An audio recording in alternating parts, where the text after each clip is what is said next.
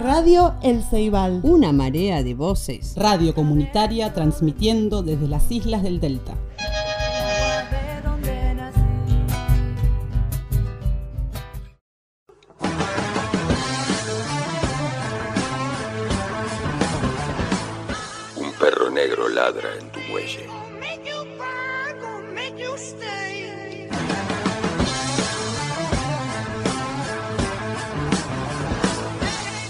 Siéntate allí a ver cómo pasa flotando la última estética.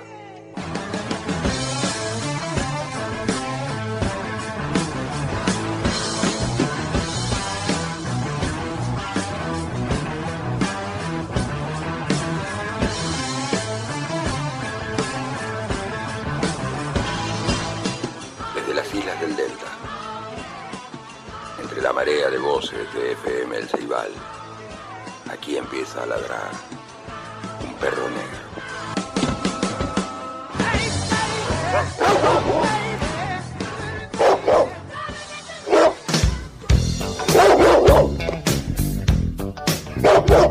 Pero muy buena, gente loca, y así comienza la vuelta número 61 alrededor de la cucha del lopón del perro negro, transmitiendo desde nuestra FM El Ceibal, Radio Comunitaria Isleña 102.1, desde las márgenes del arroyo Espera, aquí en el corazón de nuestras islas encantadas, en el predio de Itecoa, donde está enclavada nuestra radio, desde la que tendemos un puente de ida y vuelta, desde este programa, que con íncula de eternidad pretende llegar desde las islas a todo el universo, sin dejarnos encandilar por los espejitos de colores de las últimas estéticas, plantados aquí para la reflexión y también la resistencia, dispuestos a parar la pelota en estos tiempos de confusa urgencia, tratando de llegar desde el corazón de estas islas a todos sus corazones, al centro mismo de sus espíritus y a la médula de sus huesos, en esos cuerpos que mejor que estén preparados para bailar, ya que arrancamos esta vuelta número 61.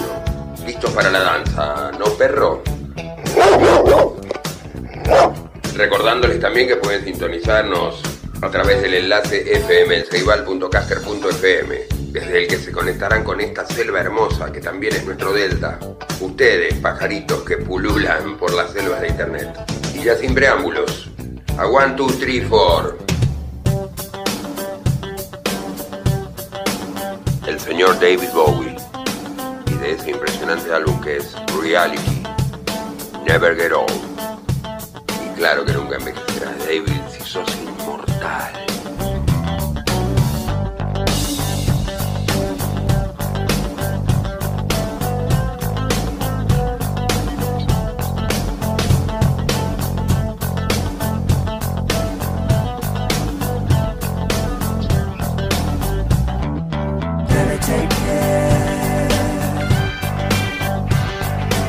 Think I better go, better get a room, better take care of me. Again and again. I think about this and I think about personal history. Better take care. I breathe so deep when the movie gets real, when the star turns round. Again and again. Looks me in the eye, says he's got his mind on the countdown. Three, two, one, Forever. That they're gonna be living until the end of time. Forever. The sky's switch over to a downward storm. Head and shoulders, it's all over now.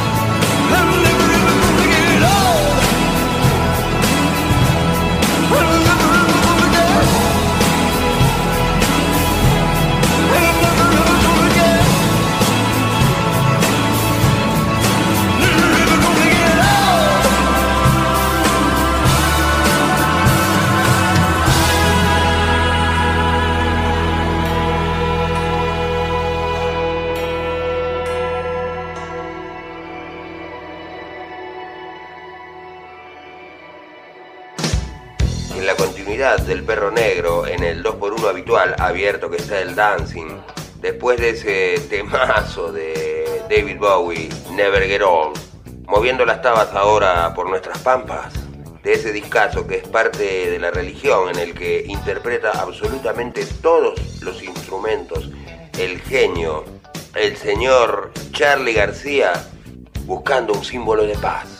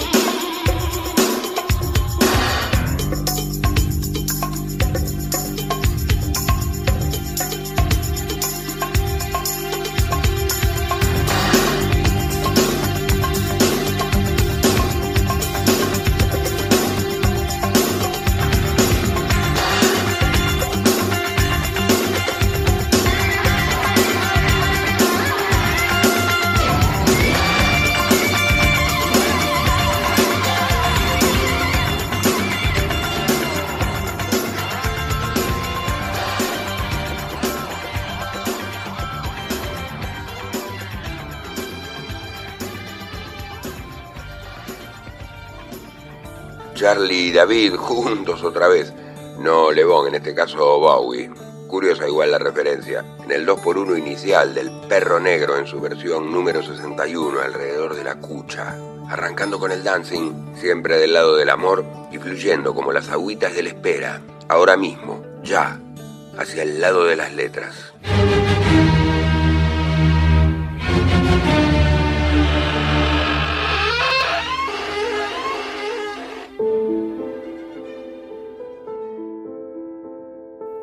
Creó el universo porque se sentía solo. Desde que la eternidad empezó, había estado solo. Pero como no se sentía solo, no necesitaba inventar una cosa tan complicada como es el universo. Con lo que Dios no había contado era que, incluso ante el espectáculo magnífico de las nebulosas y los agujeros negros, el tal sentimiento de soledad persistiera en atormentarlo. Pensó, pensó y al cabo de mucho pensar hizo a la mujer, que no era a su imagen y semejanza. Después, habiéndola hecho, vio que era bueno. Más tarde, cuando comprendió que solo se curaría definitivamente del mal de estar solo, acostándose con ella, verificó que era aún mejor. Pasado algún tiempo y sin que sea posible saber si la previsión del accidente biológico ya estaba en la mente divina. Nació un niño. Ese sí, a imagen y semejanza de Dios. El niño creció, se convirtió en joven y en hombre. Ahora bien, como a Dios no le pasó por la cabeza la simple idea de crear otra mujer para dar al joven, el sentimiento de soledad que había afligido al padre no tardó en repetirse en el hijo, y ahí entró el diablo. Como era de esperar, el primer impulso de Dios fue acabar ahí mismo con la incestuosa especie, pero le entró de repente un cansancio, un fastidio de tener que repetir la creación, porque de hecho el universo no le parecía ya tan magnífico como antes. Se dirá que siendo Dios podía hacer cuantos universos quisiera, pero eso equivale a desconocer la naturaleza profunda de Dios. Lógicamente había hecho este porque era el mejor de los universos posibles. No podía hacer otro porque, forzosamente, tendría que ser menos bueno que este. Además de eso, lo que Dios ahora menos deseaba era verse otra vez solo. Se contentó, por lo tanto, con expulsar a sus deshonestas y malagradecidas criaturas, jurándose a sí mismo que no las perdería de vista en el futuro, ni a la perversa descendencia en caso de que la tuvieran. Y fue así como empezó todo. Dios tuvo, por lo tanto, dos razones para conservar la especie humana. Para castigarla, como merecía, pero también, oh divina fragilidad, para que ella le hiciera compañía. Divina Fragilidad, un cuento de José Saramago.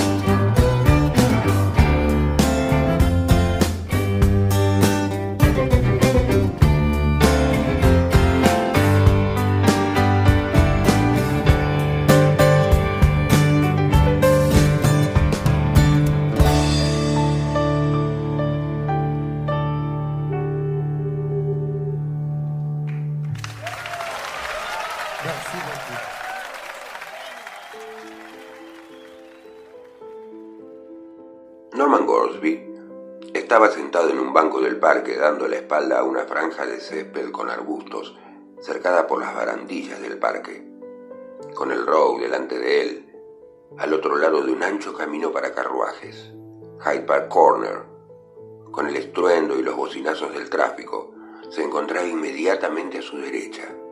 Eran las seis y media de una tarde de principios de marzo el crepúsculo había caído sobre la escena. Un crepúsculo mitigado por una débil luz de luna y muchos faroles callejeros. Había un gran vacío en el camino y la acera, aunque muchas figuras poco consideradas se movían silenciosamente a través de la penumbra o se perfilaban discretamente sobre un banco o una silla, apenas distinguiéndose de la oscuridad sombría en la que estaban sentadas. La escena complacía a Gorsby y armonizaba con su actual estado mental. Para él el crepúsculo era la hora del derrotado.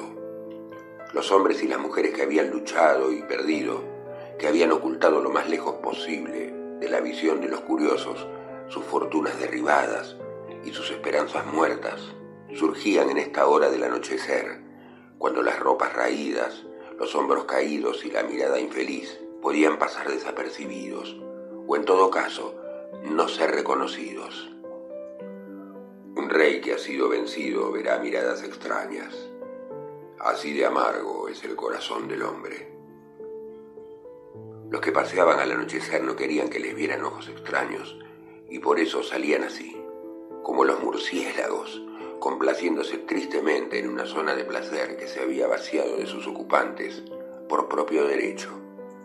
Al otro lado de la pantalla protectora de los arbustos y de la empalizada estaba el reino de las luces brillantes y el ruido, el tráfico de la hora pico. Una extensión refulgente de numerosos pisos de ventanas brillaba entre la oscuridad y llegaba casi a dispersarla, evidenciando las moradas de aquellas otras personas que mantenían su lucha por la vida, o que por lo menos no habían tenido que admitir el fracaso. Así se representaba las cosas la imaginación de Gorsby mientras permanecía sentado en su banco en un pasillo casi desierto. Su estado de ánimo lo llevaba a contarse entre los derrotados. Los problemas de dinero no lo agobiaban. De haberlo deseado habría podido caminar por las calles públicas de la luz y el ruido, ocupando su lugar entre las filas apretadas de aquellos que disfrutaban de la prosperidad o se esforzaban por ella. La ambición en la que había fracasado era más sutil y por el momento su corazón estaba herido y desilusionado, por lo que no dejaba de tener una inclinación a obtener un cierto placer cínico, observando y etiquetando a los otros paseantes cuando seguían su camino por las franjas oscuras, entre los faroles.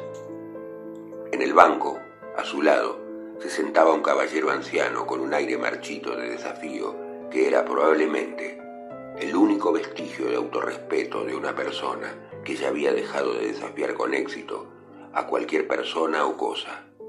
No es que pudiera decirse que sus ropas eran andrajosas, al menos pasaban revista en la penumbra, pero la imaginación no podía representarse a esa persona embarcada en la compra de una caja de bombones de media corona o dando nueve peñiques por un ramillete de claveles. Pertenecía inequívocamente a esa orquesta abandonada, con cuya música nadie baila. Era uno de esos habitantes del mundo cuyos lamentos no producen lágrimas como respuesta. Al levantarse para irse, Gorsby lo imaginó regresando a un círculo familiar en el que era desairado y no se le tenía en cuenta, o a un alojamiento inhóspito en el que su capacidad para pagar la factura semanal era el principio y el fin del interés que inspiraba. Al retirarse, la figura desapareció lentamente en las sombras, siendo casi inmediatamente ocupado su puesto en el banco por un hombre joven, bastante bien vestido, pero cuyo semblante apenas era más alegre que el de su predecesor, como poniendo de relieve el hecho de que no le iba muy bien en el mundo al dejarse caer en el asiento, el recién llegado lanzó una palabra colérica y bien audible. No parece estar usted de muy buen humor, observó Gorsby, considerando que el otro esperaría que su demostración hubiera sido debidamente percibida. El hombre joven se volvió hacia él con una mirada de encantadora franqueza que le hizo ponerse inmediatamente a la defensiva. No estaría usted de muy buen humor si se encontrara en el mismo aprieto que yo, contestó. He hecho la cosa más estúpida de toda mi vida. ¿Sí? preguntó Gorsby sin mucho apasionamiento. Llegué esta tarde con la pretensión de quedarme en el Patagonian Hotel de Berkshire Square, siguió diciendo el joven, y al llegar allí descubrí que había sido derribado hace unas semanas porque piensan construir una sala de cine. El taxista me recomendó otro hotel que estaba un poco lejos y allí fui. Envié una carta a los míos diciéndoles la dirección y luego fui a comprar un poco de jabón, pues había olvidado meterlo en la maleta y odio utilizar el jabón de hotel. Después salí a pasear un rato. Me tomé una copa en un bar y miré las tiendas y cuando quise darme la vuelta para dirigirme al hotel, me di cuenta de pronto de que no me acordaba de su nombre, ni siquiera de la calle en la que estaba. Bonita situación para alguien que no tiene ningún amigo o conocido en Londres. Desde luego, puedo telegrafiar a los míos para que me den la dirección, pero mi carta no les llegará hasta mañana. Entre tanto, estoy sin dinero, pues salí con un chelín que gasté en comprar el jabón y pagar la bebida. Y aquí estoy, deambulando por ahí con dos peñiques en el bolsillo y sin un lugar donde pasar la noche. Tras contar la historia, se produjo una pausa elocuente antes de proseguir. Supongo que pensará que le he contado una historia imposible, añadió entonces el joven con un indicio de resentimiento en su voz. No del todo imposible, contestó Gorsby juiciosamente. Recuerdo que me pasó exactamente lo mismo en una capital extranjera, y en aquella ocasión éramos dos, lo que hace que la situación fuera más notable. Por fortuna, recordamos que el hotel estaba en una especie de canal, y cuando dimos con el canal, fuimos capaces de encontrar el camino de regreso al hotel. El joven se animó con ese recuerdo. En una ciudad extranjera no me preocuparía tanto. Siempre se puede ir al cónsul para solicitarle la ayuda necesaria. Pero aquí, en tu propio país, te encuentras mucho más abandonado si te ves en un aprieto. A menos que pueda encontrar un tipo decente que se trague mi historia y me preste algún dinero. Me parece que tendré que pasar la noche tirado por ahí.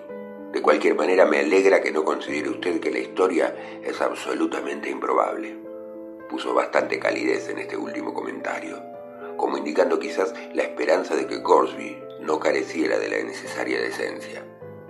Desde luego, el punto débil de su historia es que no puede enseñarme el jabón. El joven se enderezó inmediatamente, se tocó los bolsillos del abrigo y se puso de pie de un salto. Debo haberlo perdido, murmuró colérico. La pérdida de un hotel y de una pastilla de jabón en la misma tarde Sugiere un descuido deliberado, comentó Gorsby, pero el joven apenas se quedó para escuchar el final del comentario. Se alejó por el camino, manteniendo la cabeza alta, con la actitud de alguien cuya confianza está algo perdida. Fue una pena, musitó Gorsby en voz baja. El hecho de haber salido a comprar el jabón fue el único toque convincente de toda la historia.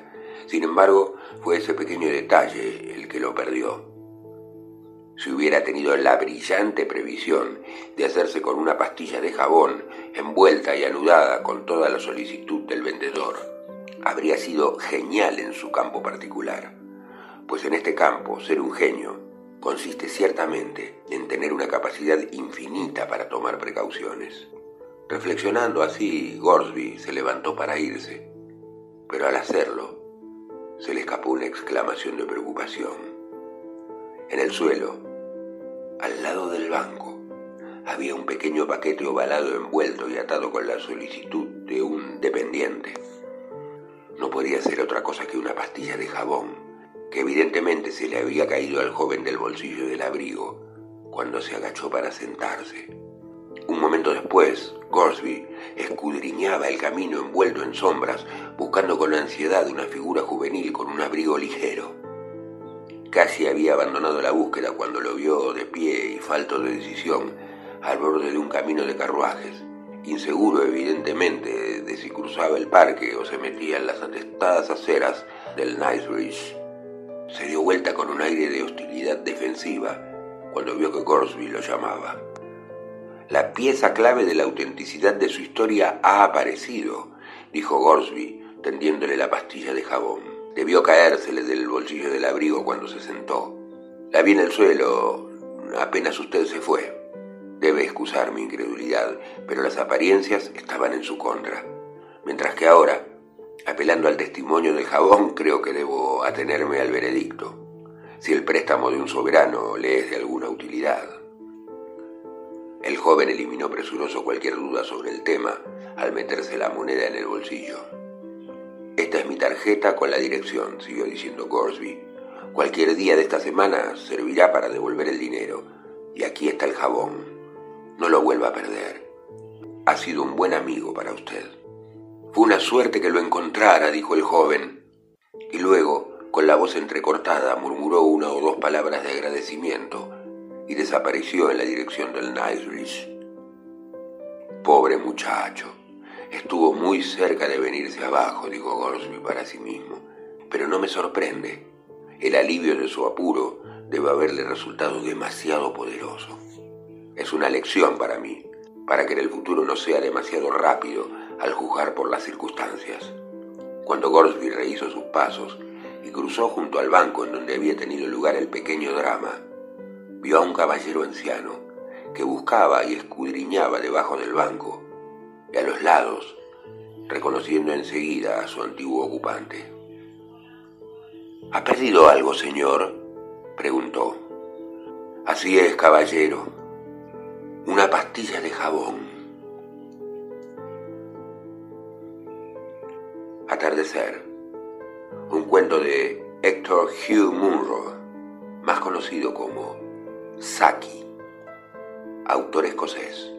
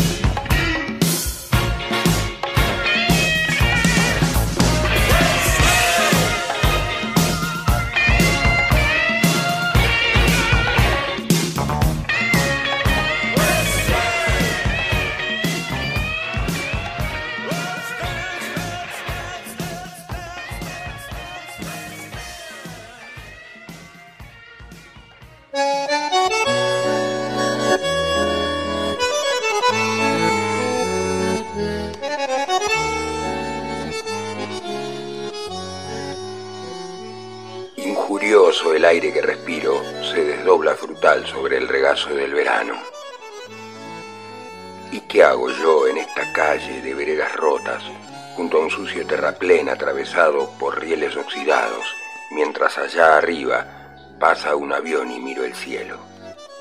Quisiera estar ahí bien cerca de las nubes, en otro aire que este, en el que un dulce aroma de azahares se mezcla con el tufo de las aguas hervidas todo se pudre alegremente en el verano. Los limoneros, yo y los naranjos vemos pasar un pibe, descalzo, porque está descalzo.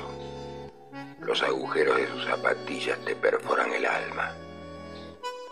Y mientras yo lo miro caminar así en el barro, me pregunto, ¿qué carajos hago en esta calle?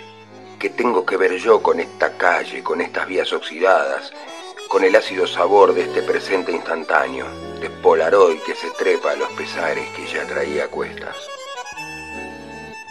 Supongo estoy aquí para testimoniar, para que el dolor se haga pájaros que vuelen hasta las estrellas, esas que en un ratito nada más reflejarán su luz en las vías y el barro de esta calle, por la que nunca deberé olvidar por qué camino.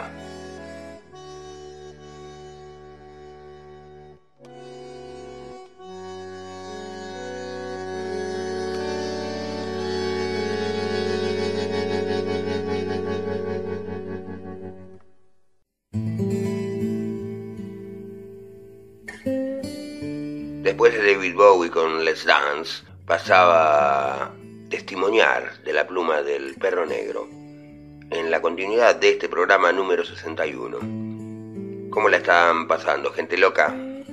Habrán visto que del baúl de sueños y misterios, o mejor dicho, escuchado, aunque mediante la magia de la radio también uno imagina cosas que es como si las estuviera viendo al oírlas, que persistimos en nuestro eclecticismo habitual. Por allí flotaba el texto de Saki o aquel otro del principio que es casi más una reflexión de José Saramago. Nos quedamos mirando por el ventanal de la radio cómo transcurren las agüitas del arroyo Espera. Felices de estar haciendo este programa desde aquí, desde nuestra FM El Ceibal 102.1, Radio Comunitaria Isleña, y como decimos siempre, tendiendo este puente a través de las brumas del éter, por el que se va, pero también se vuelve.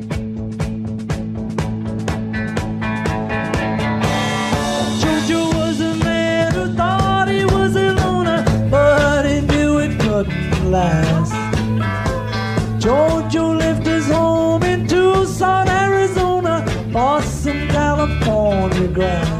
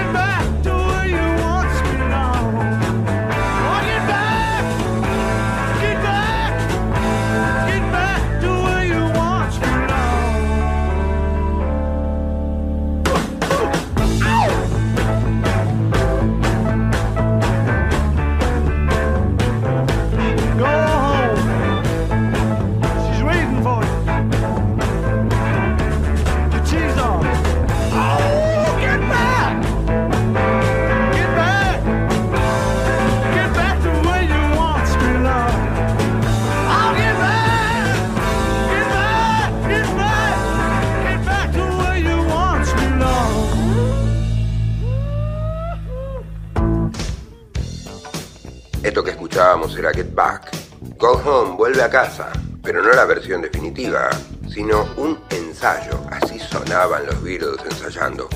Esto que fue, es y será una hermosísima perla. Otra genial invención del señor Paul McCartney. Del año 69.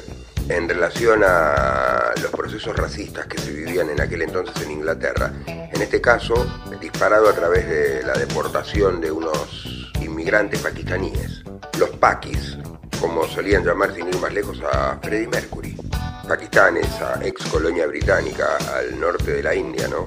Y que de un riff de bajo y de una genial canción en ciernes terminó convirtiéndose en un himno antirracista, hiperpoblado de referencias, el tema, sonando en este terrible crudo de los Beatles, que no hace más que ratificar una y otra vez su genialidad única que transcurría en un proceso histórico hiperpoblado de bandas británicas todas, que marcarían las tendencias de la música para siempre. Allí The Beatles, pero también The Who, Led Zeppelin Purple, y por supuesto los primo hermanos de estos chicos de Liverpool, provenientes de Londres, en un himno optimista, primaveral, hermoso. Mick Jagger, Keith Richard y sus muchachos. Aquí todavía con Brian Jones, en esta hermosísima canción que es Like a Rainbow.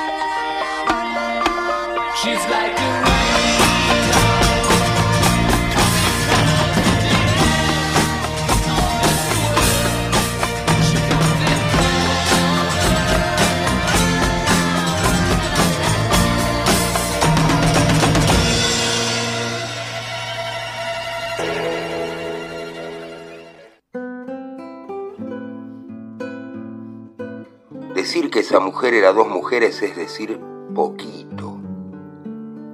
Debía tener unas 12.397 mujeres en su mujer. Era difícil saber con quién trataba uno en ese pueblo de mujeres. Ejemplo. Yacíamos en un lecho de amor. Ella era un alba de algas fosforescentes cuando la fui a abrazar. Se convirtió en Singapur llena de perros que aullaban, recuerdo. Cuando se apareció envuelta en rosas de Agadir, parecía una constelación en la tierra. Parecía que la Cruz del Sur había bajado a la tierra. Esa mujer brillaba como la luna de su voz derecha, como el sol que se ponía en su voz. En las rosas estaban escritos todos los nombres de esa mujer, menos uno. Y cuando se dio vuelta, su nuca era el plan económico, tenía miles de cifras y la balanza de muertes favorables a la dictadura militar. Nunca sabía uno a dónde iba a parar esa mujer. Yo estaba ligeramente desconcertado. Una noche le golpeé el hombro para ver con quién era y vi en sus ojos desiertos un camello. A veces esa mujer era la banda municipal de mi pueblo. Tocaba dulces valses hasta que el trombón empezaba a desafinar y los demás desafinaban con él. Esa mujer tenía la memoria desafinada. Usted podía amarla hasta el delirio, hacerle crecer días del sexo tembloroso, hacerla volar como pajarito de sábana. Al día siguiente se despertaba hablando de Malevich. La memoria le andaba como un reloj con rabia. A las tres de la tarde se acordaba del mulo que le pateó la infancia una noche del ser. Ellaba mucho esa mujer y era una banda municipal. La devoraron todos los fantasmas que pudo alimentar con sus miles de mujeres. Y era una banda municipal desafinada, yéndose por las sombras de la placita de mi pueblo. Yo, compañeros, una noche como esta que nos empapan los rostros, que a lo mejor morimos, monté en el camellito que esperaba en sus ojos y me fui de las costas tibias de esa mujer, callado como un niño bajo los gordos buitres que me comen de todo, menos el pensamiento de cuando ella se unía como un ramo de dulzura y lo tiraba en la tarde. Mujeres. Juan Gelman.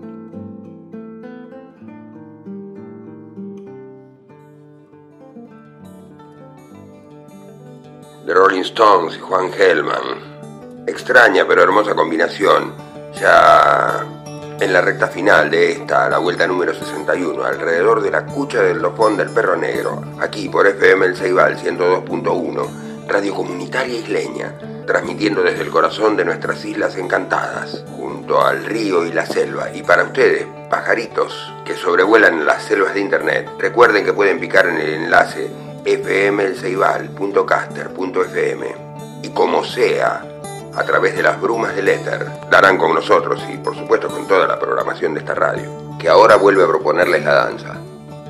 ¿Ustedes creen que no danzan? ¿O acaso que nunca ha bailado? Pues bien, recordemos lo que decía esa vanguardista mítica de la danza moderna, la gran Isadora Duncan.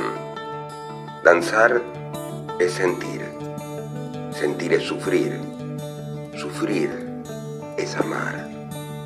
Usted ama, sufre y siente. Usted danza, sobre todo si el amor es muy fuerte. ¿No muchachos?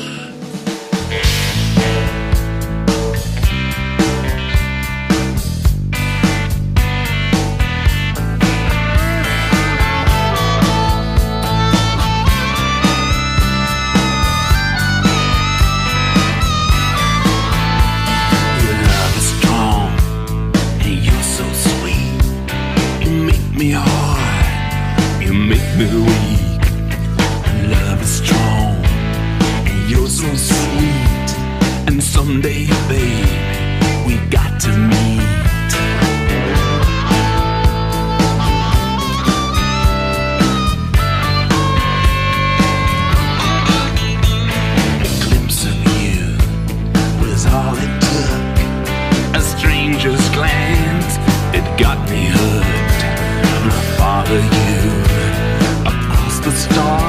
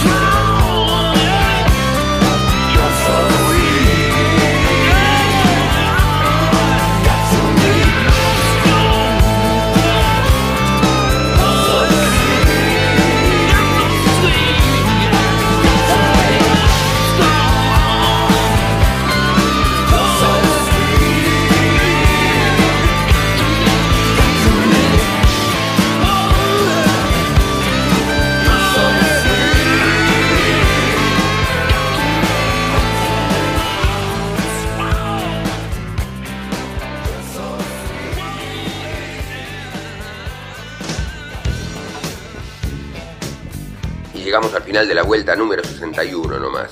A pura reflexión, relatos, danza, música, mucha música, como siempre en el perro negro. esta vez más clásicos que otras por ahí, pero siempre pertrechados y un poco absortos, con las magias que salen del baúl de sueños y misterios. Por el orden, digo, en que van apareciendo, llegando así al final y siendo la hora de despedirnos, lo mismo de siempre. Párense siempre del lado del amor. Hagan el bien sin mirar a quién. Estos son tiempos de confusa urgencia, aptos para la reflexión y la resistencia. Y si nos llega a tocar la hora de la tristeza, transitémosla con alegría, si se permite esta oximoroneada. ¿Qué me mira así, perro? ¿Qué? ¿No se pueden inventar palabras? Listo, ya estamos en el muelle de Itecoa, ¿eh? Frente al arroyo Espera. Y es hora de irnos. Les dejamos una canción, eso sí. Y luego ya la cortina de cierre. Así que, bueno, nada. Eh, salud de perro. A la una, a las dos y a las tres. Y será. Hasta la próxima.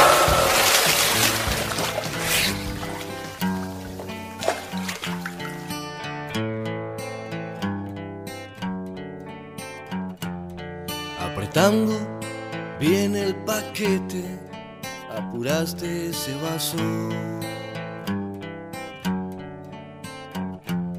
Saliste corriendo a la calle que te estaba llamando. La puta, qué feo que fuese sin la margarita.